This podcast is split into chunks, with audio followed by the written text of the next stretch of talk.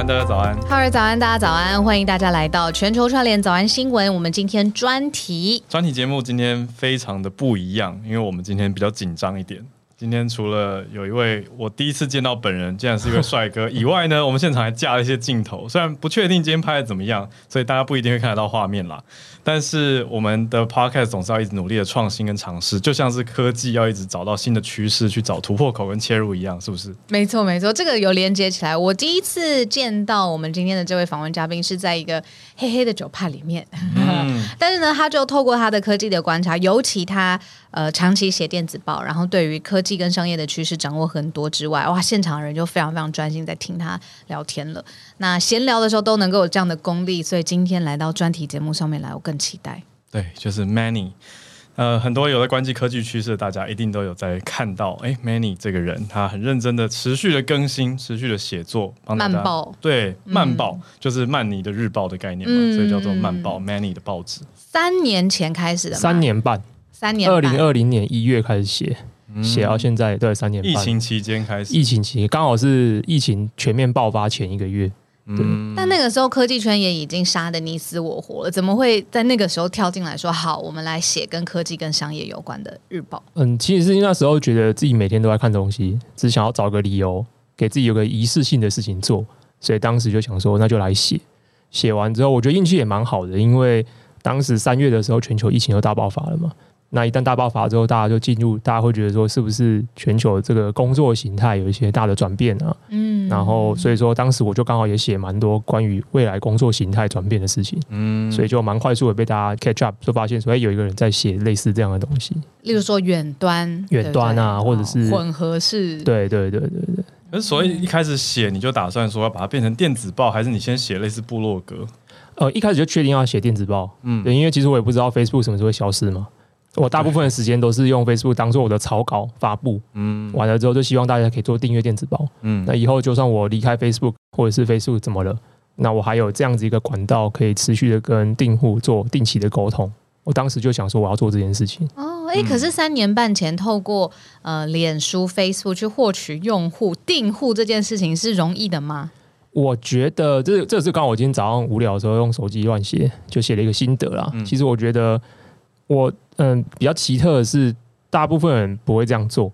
然后我这样做做到现在，我大概有两二两万三千五百多个订户，算是还算不少。在台湾，如果以写科技或商业分析的话，如果是个人写作的话，我应该是订阅数最多的。嗯，对。但是我觉得也是运气运气啊，因为我觉得最大的帮助是这个写了半年之后，有一天被古癌发现。嗯，对。然后那时候古癌，古癌节目上推吗？其实古癌也是二零二零年一月的时候开始录。Podcast 对啊，也是那个时候，对，也是那个时候，他就说他，他就说他那时候疫情嘛，然后关着没事做，就开始录 Podcast。结果过了半年之后，他就注意到我在写这个东西，嗯，完了之后，他当时已经已经算那时候蛮有名的。结果他就开始跟别人推荐说：“哎、欸，这东西写的不错，大家订阅一下。”嗯，结果他一推荐的时候，当天好像三天内吧，就增加了三千个订阅。嗯，有效推荐，对，所以觉得蛮有趣的。就是当时就开始陆陆续续，我觉得透过像是呃古癌。还有像我自己本人也认识蛮久的一个叫 IEO 国际经济观察，嗯，对，有一个十几万粉丝的，哎，二十万人还是粉丝页。的粉丝页粉专，嗯，对，然后他也是写国际经济跟商业科技的观察也很久，嗯，然后我跟他算认识一阵子，他有时候也会推荐我一些东西，所以我觉得算是透过主力还是透过这些有名的 KOL 或是朋友的帮助，然后加上因为平常定期有在做更新，所以可能养成了一些大家会定期回来看我有没有写什么东西的习惯，相辅相成了。啊但是只用 Facebook 做用户获取，这确实是不太明智啊。嗯，我也算是误打误撞的。不过你的定期是你给自己一个期许多少的期间？刚才浩尔的简介讲蛮好的。其实我一开始真的是日报，嗯，一开始蛮疯狂的。我大概第一年都是日报，可是做了一年日报之后，发现这样不行。这大概第二年再这样做，我应该会。会 GG 掉，会 GG 掉。我们也日更呢，我们也在那个 GG 跟正常之间在游移。你们真的太强了，你们 你们真的太强，超超佩服，超级佩服。对，所以我后来就是转成一个礼拜固定出一期电子报，那每一期电子报大概是三千到四千字。哦，可是隔年，可是隔年决定比较放缓脚步以后，又做了另外一件比较。就想说，哎、欸，时间又多出来了。反正我觉得这个人可能就是穷忙性格的，所以想说，哎、欸，时间多出来，那是不是再做一点别的事情？所以就开始录 podcast。哦，对，是这样的一个顺序。对对对对，所以我大概在二零二二年的一月又开始录 podcast，就是电子报写了两年之后，在去年的一月又开始录 podcast。哎，很有趣，因为自己看趋势跟写出来跟人家分享，还有讲出来又都不太一样。对，所以要克服一些困难。呃，一开始其实算盘很很美妙，我觉得说平常我就在写，那是不是 podcast 就是把写过的东西再讲一遍？讲一下。嗯就可能这个人非常的自虐吧。我直到现在目前为止，我的 podcast 大部分的内容，应该百分之九十的内容都不是我写过的内容，就不重复内容。对，所以我等于是要准备新作品 double 的分量，对，在做这样。而且你的 podcast 有搭档啊，并不是像是你就是自己写这个文字上面那个表述的文法啦，或者是沟通的方式，其实也都不太一样。对，我和另外一个搭档叫 Angela，我们两个会一起讲 podcast 的内容。嗯嗯。可是今天我们特别邀请你来，就是因为我们刚才理解你整个过去这三年准备的过程，真的就是专攻科技，科技带来的商业上面的变化。对，那不得不就切入我们今天的这个专题上面的主题，就是我们早安新闻。大概我们刚刚才聊那个频率是两三天就会提到的 AI 人工智慧相关的主题，这是常常也出现在你的电子报当中吧？应该说，从去年十一月开始。不谈 AI 就是跟自己过不去吧，对不对？就是你很难刻意回避，除非你真的对 AI，你是 AI 阴谋论者，或者是你是 AI 怀疑论者，或者是你是反科技的。假设你没有带特定的价值观或者是偏光镜去看待这件事情的话。你基本上应该回避不了 AI 这个议题啊，嗯，所以我当然也是会写，但是我觉得我写频率没有那么高，嗯，原因是因为慢报的主要的调性比较不是做 daily news update，嗯，对，我比较像是一件事情它可能发展到某一个我觉得有一定程度的时候，我来可能跟大家分享一下说这件事情它可以，比如说呃比较深入一点怎么看，嗯，或者是你可能有另外一个视角怎么看这件事情，所以我觉得我写 AI 的频率大概会是。三个礼拜，两三个礼拜写一次，没有到两三天。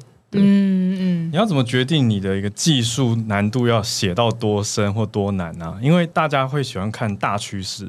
然后也看到数字，这都是会让人觉得哦，有一个大概参照点的。可是有时候很难免必须要提到一点技术类的东西，才会有深度嘛。什么语言模型有一个跟达赖喇嘛很像的那个名字，什么 喇嘛什么喇嘛对对对喇嘛对，你看一般人或者不是说一般人，我就是这样去理解那些我不知道的字，我会觉得有点怕，或者是我真的需要知道什么语言模型的名字吗？你怎么决定？怎么取舍？呃，我觉得专有名词还是会提啦，比如说。大型语言模型 LLM 或者是 Llama 或者是一些 DALL-E 2等等之类的 model name，但是我觉得我还是会试着用非常白话的方式去讲一个东西是什么。然后我自己拿捏的标准，可能每个人在跟别人讲述这件事情的时候标准不一样。我自己的标准就是，其实你不一定要知道很专业的原理，但是你一定要知道它怎么发生跟可以怎么用。我觉得我是从用途的角度来解释的。例如说，什么是语言模型？那他们目前，比如说我们现在用的 transformative model，那它的核心原理其实是猜字。我大概会用这种方式，很白话的方式，我不去讲它数学原理。虽然说我有把它的 paper 跟相关的介绍看过，嗯，可是我会用这一种一般人能够理解说它大致上怎么运作。比如说，我们应该很少人会真正知道一台汽车怎么跑的。或是电视，或者是电视怎么运作的，嗯、或者是半导体怎么运作的。嗯、可是大家还是可以用一些比较日常语言的方式，最基本了解它结构运作原理。嗯、那我大概提一下，但是我大部分的时候其实不会去 dive in 这个技术的细节。我自己比较关心还是这个技术发生了，它会被应用在什么商业产品上面。而这个商业产品上面，我最关心的两个面向，第一个是它会对商业环境带来什么竞争跟改变。例如说，什么公司可以从里面获得最大的利益？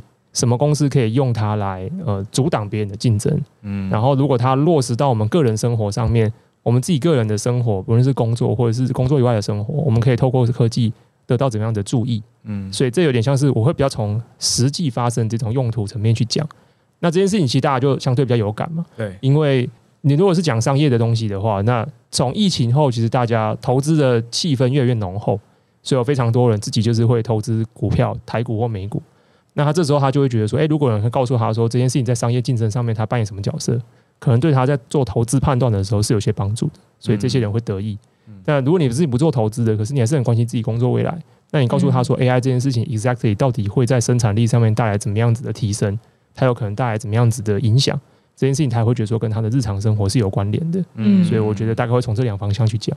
嗯，理解。那我们就注意到几个月之前，你有一篇，特别是讲说 AI 这个革命有几个角度可以去观察它。然后你分的三个子题，分的是人跟运算之间的关系，人跟软体之间的关系，还有软体跟软体之间也会互相沟通嘛，互相协作。那 AI 的领域，在我们感觉起来，它的那个时间也不是地球的时间，不是地表的时间，这个领域对。变化非常非常快速，可不可以再带我们看一下这几个观察的角度？还有就是它现在有没有新的变化跟更新？好，嗯，这三个角度当时我是试图用一个，因为我觉得当时三月的背景是这样，整个 AI 的新闻从去年十一月的时候 ChatGPT 出来开始爆发嘛，对，那爆发之后一路一直到三月，嗯，当时其实我自己也是处于资讯焦虑的状态，嗯，我相信你们自己做。早安新闻连线这个节目的时候，你们也会觉得说，哇，这个新闻报不完。对。那尤其是我自己在发我推特，我会觉得好乱。那那个时候其实有点陷入这个情绪的时候，我就想替自己找一个 solution。嗯。然后我也观察到我身边的人有这样子的焦虑，所以我只是想要试图用一篇文章来告诉大家说，overall 这整件事情它最长远、最深层底层的变化是什么？嗯嗯。那我们可以怎么样从这样子的一个 framework 回看现在的不论是技术上的变化、商业上的变化、应用上的变化？那它在这个 framework 里面，它到底落在哪个点？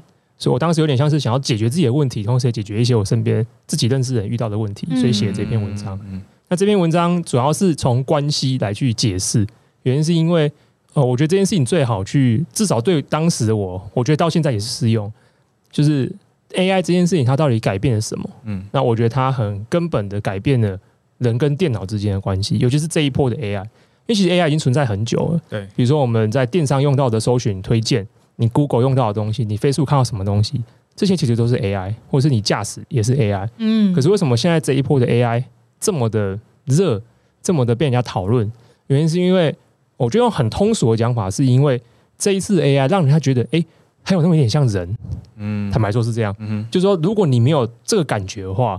大家这个时间点不会对 AI 这么在意成这样，不会在意成这样吗？你就会觉得说，ChatGPT 怎么这么懂我在讲什么？嗯，他为什么可以讲出我看得懂的东西？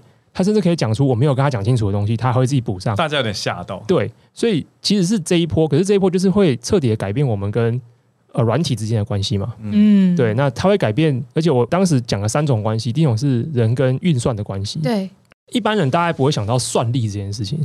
其实人类运用算力已经很久了，比如说。我们从工业时代的时候，我们是运用内燃机；我们以前是运用畜牧，我们运用这些动物的力量，比如说我们用牛来犁田，我们用什么东西去拖动东西，推动手水水车。嗯。可是后来我们发明了内燃机，我们发明了引擎，所以我们开始用这种机械的运动力。嗯。可是完了之后，进入电脑时代之后，我们运用的其实是半导体的电脑的运算能力。Computing。对。可是我们以前在 computing 的运算，我们都会觉得就停留在哦，我们就是用电脑。可是完了之后，其实你进入 AI 时代之后，人跟算力的关系，因为算力变得极为庞大，更为庞大，嗯，而且人跟算力之间的连接不再是以前我只是用一台电脑这样。比如说，我们今天在电脑面前去用 ChatGPT，其实我们 access 是一个超巨大的超级电脑。他在背后帮你运算这些复杂的结果，完了之后吐出成果给你。嗯，所以其实人跟算力之间运算力的关系，其实这件事情就是很根本性的有一个新的典范的转移。嗯嗯，完了之后其实是人跟软体的关系。嗯，因为我们过去使用软体，我们可能都是用 GUI，比如说我们就是呃，你用滑鼠点一个 icon，发生什么事情，有一个界面。可是这件事情你就得先学习界面，图像界面，你才会知道怎么用软体。嗯嗯。可是现在新一波的设计的一些新的。发想或是创意对话框，对话框会告诉你，你只要打出你的文字意图，嗯，intent 完了之后，他透过意图去理解，帮你执行完现在后面的东西。比如说，Microsoft 现在正式要开卖的，嗯，Office Copilot，对，那这个 Copilot 就是以后用 Excel，我今天要做枢纽分析，我可能觉得这东西超级复杂，其实我也没有很会用。可是你有个很明确的 intent。就是说，比如说，我只是想要从这一列就可以了。对，我只是想从这一列表找出某一个数值重复三次以上的东西，到底有多少个，帮我挑出来。太好了，我就直接讲这个我的想法就好。我我相信大部分的人，我相信大部分人没办法第一时间就知道怎么做这件事情。嗯，要学一下。对，要学一下，或是你要 Google 一下。哦，那我要下什么语法？对。可是完了之后，以后 AI 你可以。表达你的意图，它可以帮你完成这件事情。嗯，这大幅改变我们跟软体之间的关系嘛。嗯，所以这是我第二个关心的东西。然后第三个比较有趣的，其实是现阶段的这个 AI，它应该说 AI 一直以来都有一种功能，就是自动化。嗯，可是现阶段 AI 它接下来的自动化能力会更强，也就是说软体跟软体之间，它可以自动化的沟通，它会自己判断它这个时间点可以去调度哪个软体来去完成你需要的任务，所以这件事情也会大幅的改变。呃，尤其是开发软体的人，因为我们现在开发一个软体的时候，我可能不只是想说这个软体是给人用，嗯，我可能要去想说这个软体以后怎么被别的软体用 AI 来调度我使用。哦，对，这是另外一层关系。当我们在开发软体的时候，我们可能去思考这个被利用力，对，这是很不一样的典范的思考。嗯，所以东西坐落到我自己在看商业的发展的时候，人跟算力的关系这件事情最合理嘛？比如说我们在看算力的需求是不是会大幅增加？对，这件事情可能就对应到投资决策。比如说 NVIDIA 是不是继续买进？嗯，AMD 是不是能够？就是赶上追上这个竞争的条件，嗯，那完了之后是人跟软体之间的关系，那这些就是软体公司他们会怎么推陈出新，嗯，Adobe 的生成，然后 Microsoft 的生成，或是各个软体公司加入的生成，它是不是对我们的使用体验或是我们的生产力的 output 有更大幅的提升？嗯，那接下来就是关心到说，哎，软体跟软体之间，它是不是产生出这样子沟通、互相呼叫的重效、自动化的一些效能？嗯，那这东西它可能会 unlock 是一个指数性的爆炸性的东西。这当中是不是有一些新的，不论是投资机会也好，或者是一些有趣的新创的案例，是值得我们观察的。所以当时我替自己设出这三个 framework，嗯，我觉得到现在还还是蛮有帮助，我自己去观察资料啦，至少可以帮助我去无存菁，或是觉得自己比较知道自己在解决什么问题。嗯，从关系去看整个大的 AI 议题，我觉得比较新，就是呃，这个是人跟软体、软体跟软体之间，还有算力之间的连接。因为过去在讲 AI 最最 cliche、最讨论最多就是哦，你的工作什么会被取代？取代，所以它是从一个威胁的角度，然后去看整个 AI 到底有多大是替代，然后有人说不是替代。不是，因为是创造，就是零和这一类型的讲的非常非常多了，反而是从关系去看说，哦，其实它有不同的这个支点，这样。因为它一定会发生嘛。那我觉得一定会发生的事情，其实坦白说，人类毕竟是生物，嗯、那 AI 也是我们创造出来的东西。嗯、那我觉得坦白说，其实就是适者生存啊。那我觉得在这个时间点，大家要去思考的，应该不是去讨论会不会被取代这种 if question。应该是说，先假定这件事情会发生，而且它会发展的很好，嗯，因为它有足够强大的经济诱因去推动大家去投入这方面的研究跟发展，嗯，所以我觉得它不可避免就是一定会越变越强，越变越好。对，那在这个情况下，如果它就一定会发生，那我怎么去适应它？那人在跟人，还有人跟新的物种，或是人跟新的发明物之间，其实这东西就是一个 relationship，是一个关系，嗯，那我们去可能要去理解从说这个关系是什么，它怎么进化的。然后我们怎么在那个关系中自处？然后这东西是我自己会比较想要替自己解答的问题。嗯，理解且认同，真的，对啊，讲的很好。就是与其选择抗拒，你选择的是打不过就加入，打不过就加入，可以可以，我自己也是这一派啦。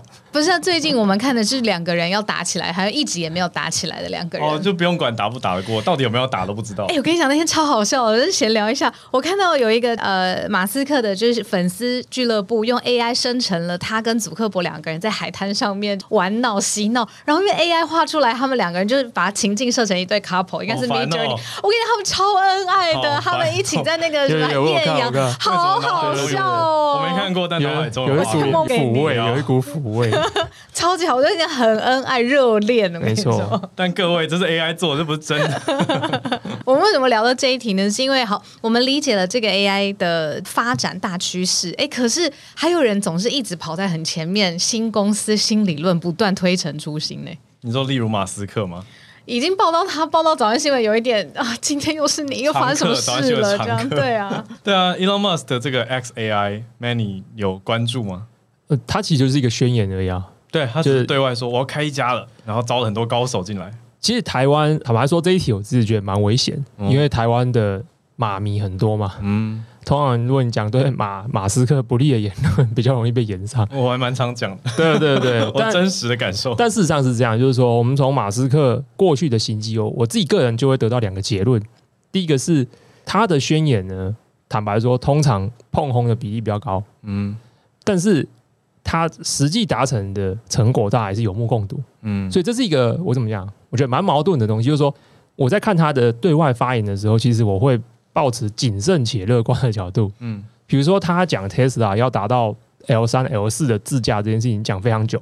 对，但事实上现在就是没有嘛。对啊，他又讲一次今年年底会达到嘛。嗯，但是这个今年年底会达到 L 三、L 四这件事情是什么样的条件，比如说是限定区域的 L 三 L 四，还是怎么样子 L 三 L 四，不知道，反正他就先喊，嗯，可他这已经喊很久了，嗯，所以我觉得对他讲的话，就会觉得说，OK，他讲什么东西，一定就是他会投入资源，跟他会 commit，他会往这个方向走。但是他说他会在五年内做出所谓的 AGI 通用人工智慧，哦，那这个数字我就是当做没看到，嗯，我就会大家会知道说，OK，他想要成立 XAI，他愿意投入资源往 AGI 的方向前进，可是是不是五年，是不是三年，是不是会比 OpenAI 强？再说。我现在对他的言论，我的看法就是谨慎且乐观啊，才是这样。就是以向量来说，你看他的方向，那量就先参考。对对对对对，因为因为这有前例可循嘛。嗯，对对，Tesla 也是这样。嗯，对。但他到底是对于这个社会的 AI 发展方向有什么不满呢？他才会觉得说你们做的这个方向都不对，我要来做一个有我自己体系、我自己 command 的，是不是？对于 AI 规管然后 AI 道德这一块，他自己有很很特别的理解跟想法。我的理解是，第一个是他有能力做，应该说这么说好了，他投入 AI 其实我觉得蛮合理的。第一个是他手上有 Twitter，所以他如果是要做语言模型这件事情，他是有足够多的所谓的资料可以做训练的，所以这是第一件他本来就可以做。第二个是在他的事业版图里面本来就有重效，比如说他做出来 AI 本来就可以帮助他的自驾。那现在 Tesla 也不只是做汽车自动驾驶嘛，他们也投入了机器人领域。所以这件事情本来就是会帮助到的。然后接下来，他的 SpaceX 他们会做非常多的物理的运算模拟，甚至他的终极目标是了解外太空生命嘛？嗯，对。所以 overall 来讲，其实做 AI 这件事情，呃，不论是他现况掌有的资源，或是他的事业的重效，本来就存在。所以我觉得他要做这件事情，从商业的决策上面，我觉得是合理的，而且他也是可以做的。但你说他对监管这件事情，其实这很有意思。其实，嗯，OpenAI 的 Sam Altman。很早就在喊需要监管，对。可是当然有非常多是台面下的拜访跟讨论，我们无从得知他到底现在跟各国政府讨论什么样子的监管议题。对。可是他也很早就讲监管。嗯。Microsoft 其实在两个月前就丢一份很长篇，我把它看完，大概发现里面其实没什么内容的，关于监管，他们有提议未来 AI 的监管要怎么样子的一个监管的 framework，他们也丢了一个类似像白皮书的东西。但其实我觉得没什么内涵，其实就是里面大概就是一些概览，一些很大的框架精神性的东西。对，那但实际上怎么做，他们也是说这件事情是有待讨论。那欧盟呢？欧盟的法规他们已经提出来了。欧盟的 AI，可是那件事情他现在还没有经过议会表决嘛？嗯，对，他只是先通过 Parliament，对他还没有经过议会的表决。那会员国们会不会赞成，这是另外一件事情。我记得也是到年底的时候要投票吧？反正现在有草案，可是实际上会不会在欧盟被实际的通过执行，这个目前还是未知的。嗯，所以说，overall，说你在找的比较是细部的执行细则这种东西吗？应该说，我觉得没有人会反对 AI 要规范。对，原因是这样，就是说，我觉得在商业上面讲，大家也希望，呃，最近有个新闻，联合国安理事会第一次召开对 AI 要不要规范的一个会员国会议，那十五国都有参加，比如中国啊，就是反正安理会成员都有参加，啊，这蛮蛮蛮有意思的。那会议上，我觉得老生常谈啊，大家他谈的就是说。我们是不是应该比照国际原能会的方式，去设计一个国际的特别委员会、特别委员会这样子一个仲裁组织，来针对 AI 的发展使用？因为原能大家会视为是有大规模杀伤潜力嘛，一个原子能大家比较小心，说要做一个 AI 能量管理委员会。对对，尤其是要说我们要不都做这件事，因为他们认为 AI 如果使用不慎，其实也是另外一种的大规模杀伤力的科技技术。嗯，所以是不是从这个角度，我们应该开始设立也一样这样一个机构？然后在全球这个个主要国家里面进行讨论，然后定出一个明确遵守的框架。所以我觉得 AI 规范本来就都在讨论。那我觉得做生意的人最不喜欢的不是有规范，是规范不明。其实做生意的人喜欢还是不喜欢？喜欢有规范啊，就是说如果有游戏规则出来，大家照游戏规则走，嗯，这个 OK 嘛，嗯，没有人会觉得说一定没有游戏规则，嗯，但是大家不喜欢这游戏规则。第一个，比如说这游戏规则有很多种版本，嗯。比如说欧洲有一种版本，美国有一种版本，中国有一种版本，东南有一种版本，你就要做好几种产品去对。对我我的我的法规适配的，就像前阵子上的 IG 的 Threads，嗯，那它就是因为配合欧盟的 DMA，没办法，所以它今天没办法上。对，可是好像就很麻烦。嗯，可是如果他早就知道全世界都是同一套，那他一开始在规划产品的时候就可以全部都适配好了嘛。嗯，所以我觉得大家现在就是会觉得，那可是这个时间点反而是你跳出来喊监管哦，我觉得最 powerful 的原因是因为。打不过就加入嘛，eventually 这件事情都会被监管，但是监管总要参考产业意见，嗯，那产业意见谁讲话比较大声？其实这各国都是这样运作的嘛。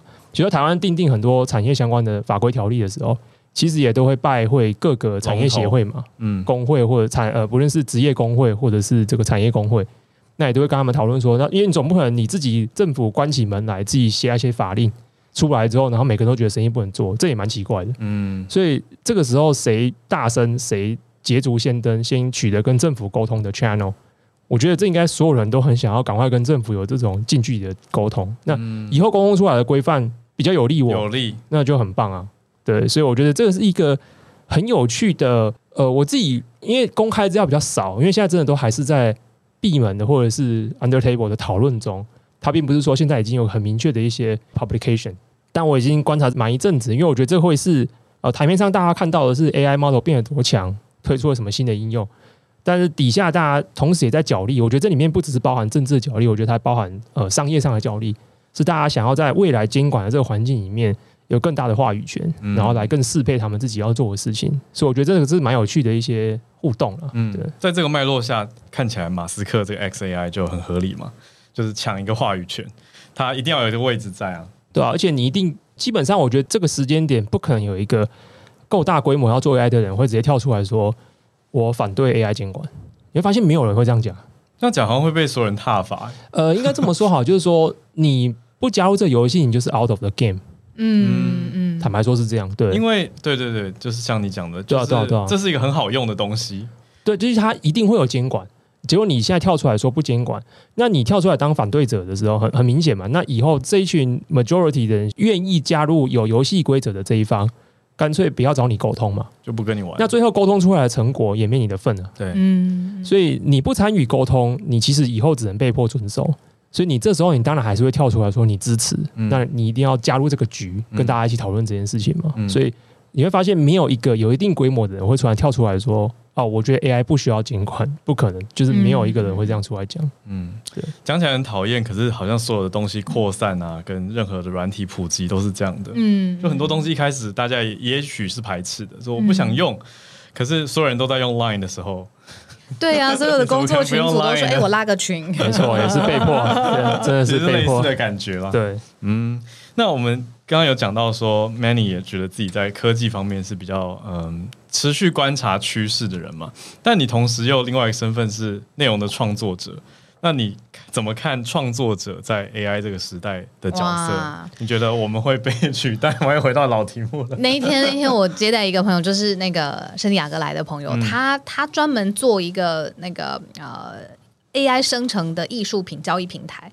然后我就问他说：“那你怎么定价？就光是这个，他就跟我讲了快一个小时。就是 AI 生成的艺术品，他有些人是呃，比如说呃，摄影师，他先做了一定的基本的构图之后，加上 AI 的元素，让它变得更有意识，或更想要突出它的主题。那光是这个就定价。”策略就不一样，因为有一部分要给原来的摄影师，哦、有一些是平台，有一些就是完完全全是 AI 生成的创作的时候，那个价钱又不一样。我是很想听到到底多少钱，就 是呃一千美金左右。哦，对，呃，我我觉得是这样，我觉得创作这件事情本质上其实是在卖一个故事，嗯，不论你创作什么东西，对，比如说应该这么说啊，我觉得人类历史中大部分的东西，它背后都有故事支持。哈拉瑞，比如说叙事、嗯，对，比如说嗯。Bitcoin 为什么有价值？因为一开始传出来的故事非常的动听，可以去中心化，可以打破本来的僵局。对，不论它不论它实际上怎样，反正它就是一个自由。很多人 buy in 这个这个叙事这个故事，对所以它产生共识，产生共识之后，它就变成，然后加上它的技术特性，嗯，使得它成为一种可交易的媒介，嗯，所以它就被赋予了价值。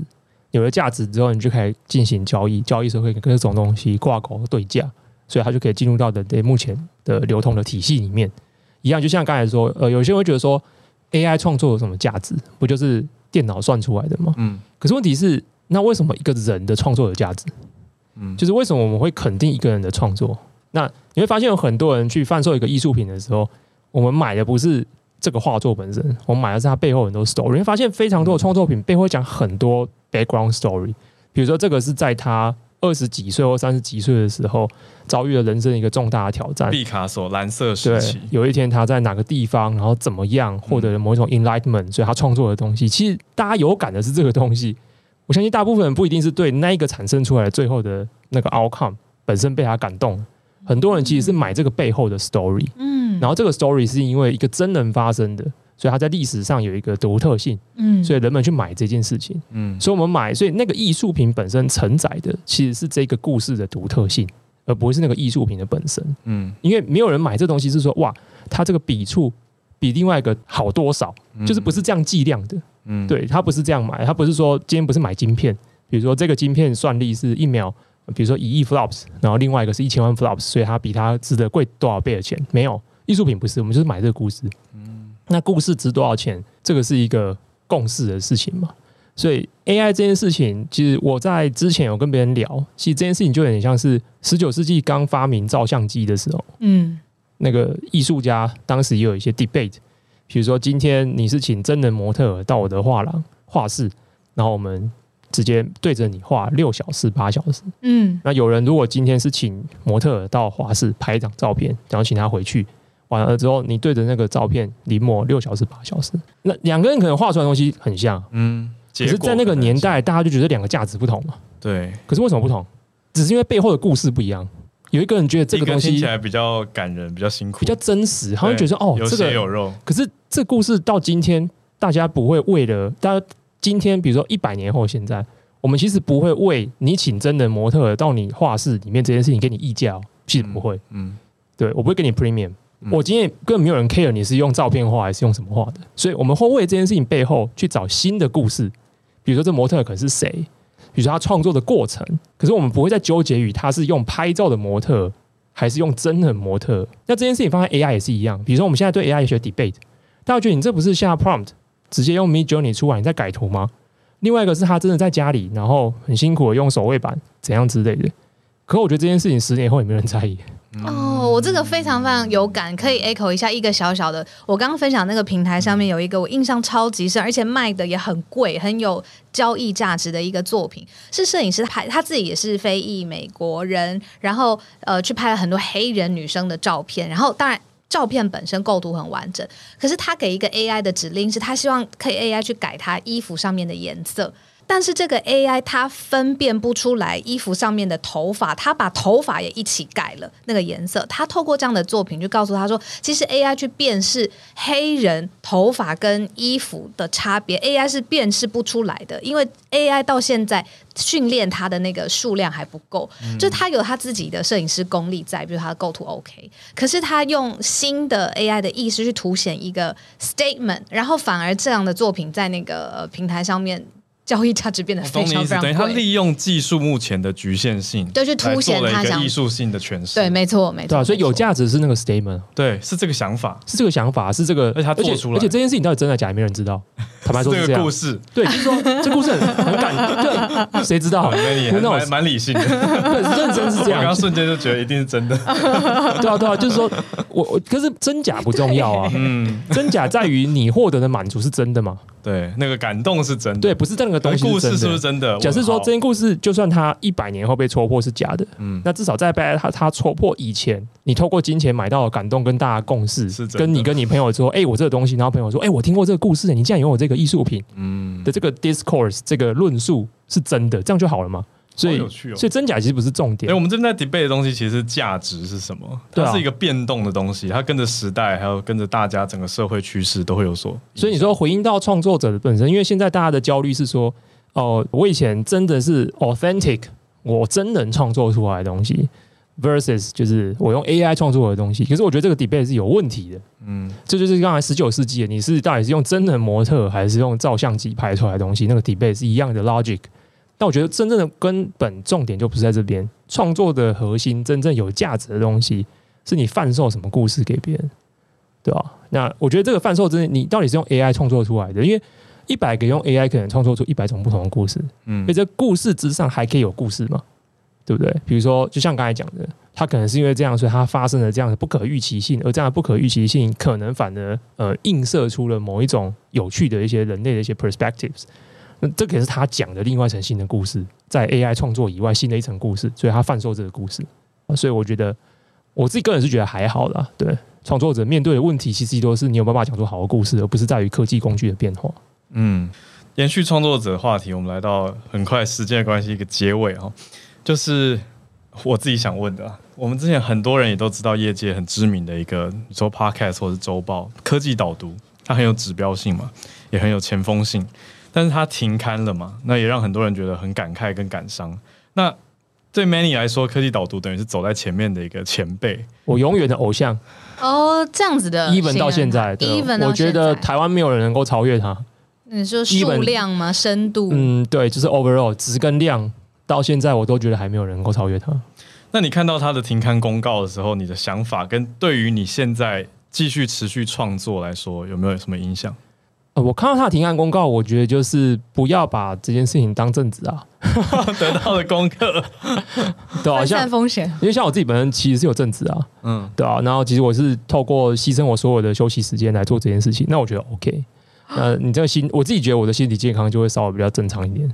对，你说你的定位跟调心理调试。对，因为如果你把这件事情当成你最重要的事情在做，其实那个 burnout 跟耗损的，呃，是远超乎一般人能够想象的啦。坦白说是这样，的确是，对，因为耗费很多心力去阅读、整理资料，还有输出啊。因为坦白说是这样，就是说，因为我跟 Michael 也算认识，然后但我科技导读负责人，嗯，对，然后嗯。我其实觉得，如果你要很定时的一直去写商业跟科技的分析，其实是会变得一件有点无聊的事情。坦白说是这样，嗯，因为你没办法 expect 科技跟商业的发展，它每一阵子就发生一些很大的变化。嗯，比如说在 AI 以前，大概有一阵子没有什么很大的新闻发生，因为像网络这件事情已经十几年了，嗯，你在写也没有特别新嘛。我们现在其实就是同样的商业模式，是不是复制到不同的 vertical，复制到不同的市场？